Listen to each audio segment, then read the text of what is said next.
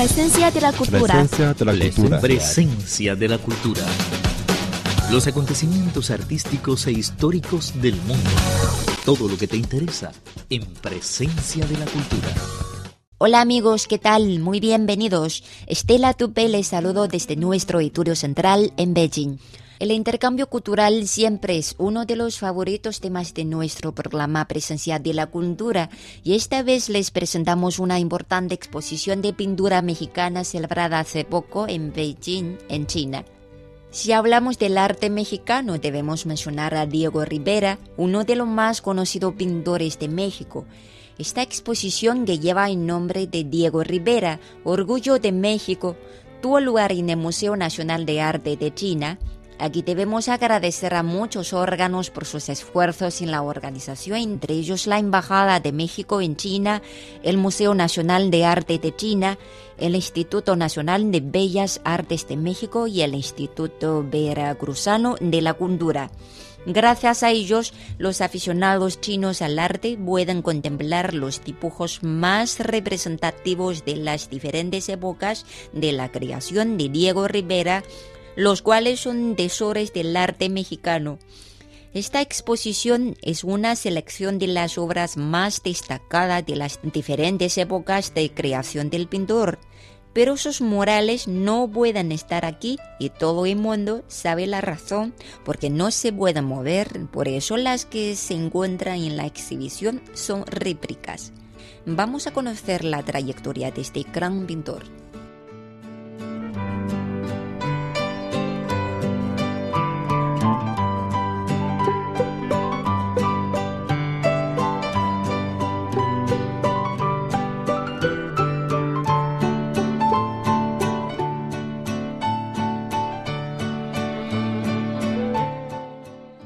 Es quizá Diego Rivera, de entre todos los pintores mexicanos, aquel que tuvo el talento para estar siempre en el momento y en el lugar indicado para absorber lo nuevo y lo correcto del arte y de allí innovar.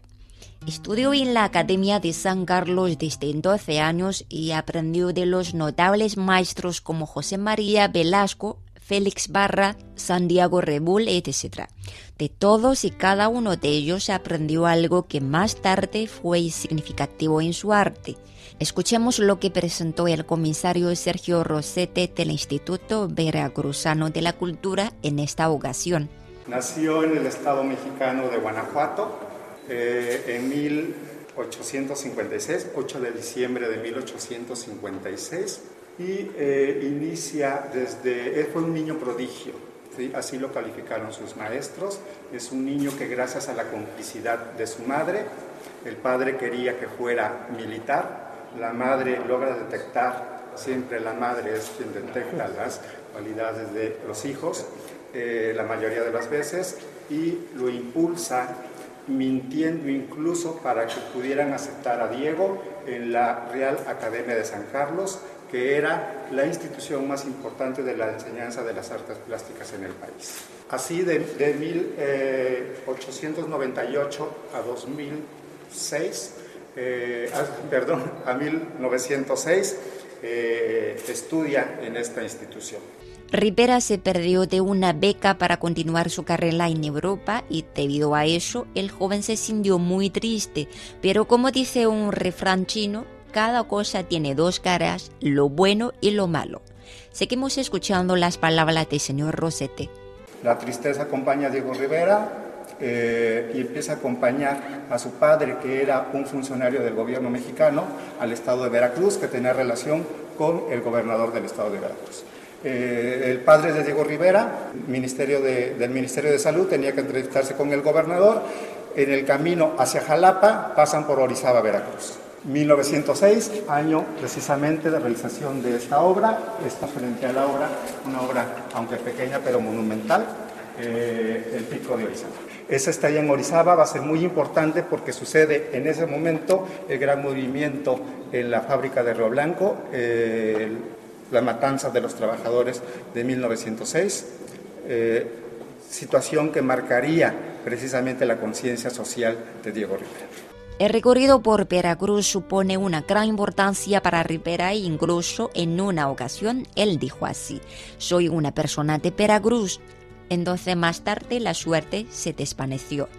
Es así que con el apoyo del gobierno de Veracruz, Diego Rivera llega a Europa. Estas cuatro obras nos narran, nos ejemplifican el contacto que tiene Diego Rivera con las principales corrientes eh, eh, que se están dando en Europa en ese momento a reunirse, a trabajar con, los, gran, con, los, pintores europeos que se reúnen en Madrid, ¿sí? y es precisamente en Madrid, eh, en una reunión en donde se une a esa fiesta, llega eh, el gran maestro de la pintura española, Joaquín Sorolla.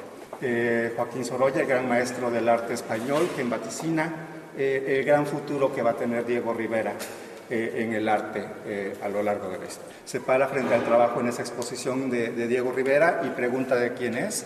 Se acerca a Diego, el maestro le toma la mano para saludarlo y le dice al maestro Sorolla, Diego Rivera, muchacho, si tú cuidas esos ojos y no caes en la holgazanería, vas a llegar muy lejos.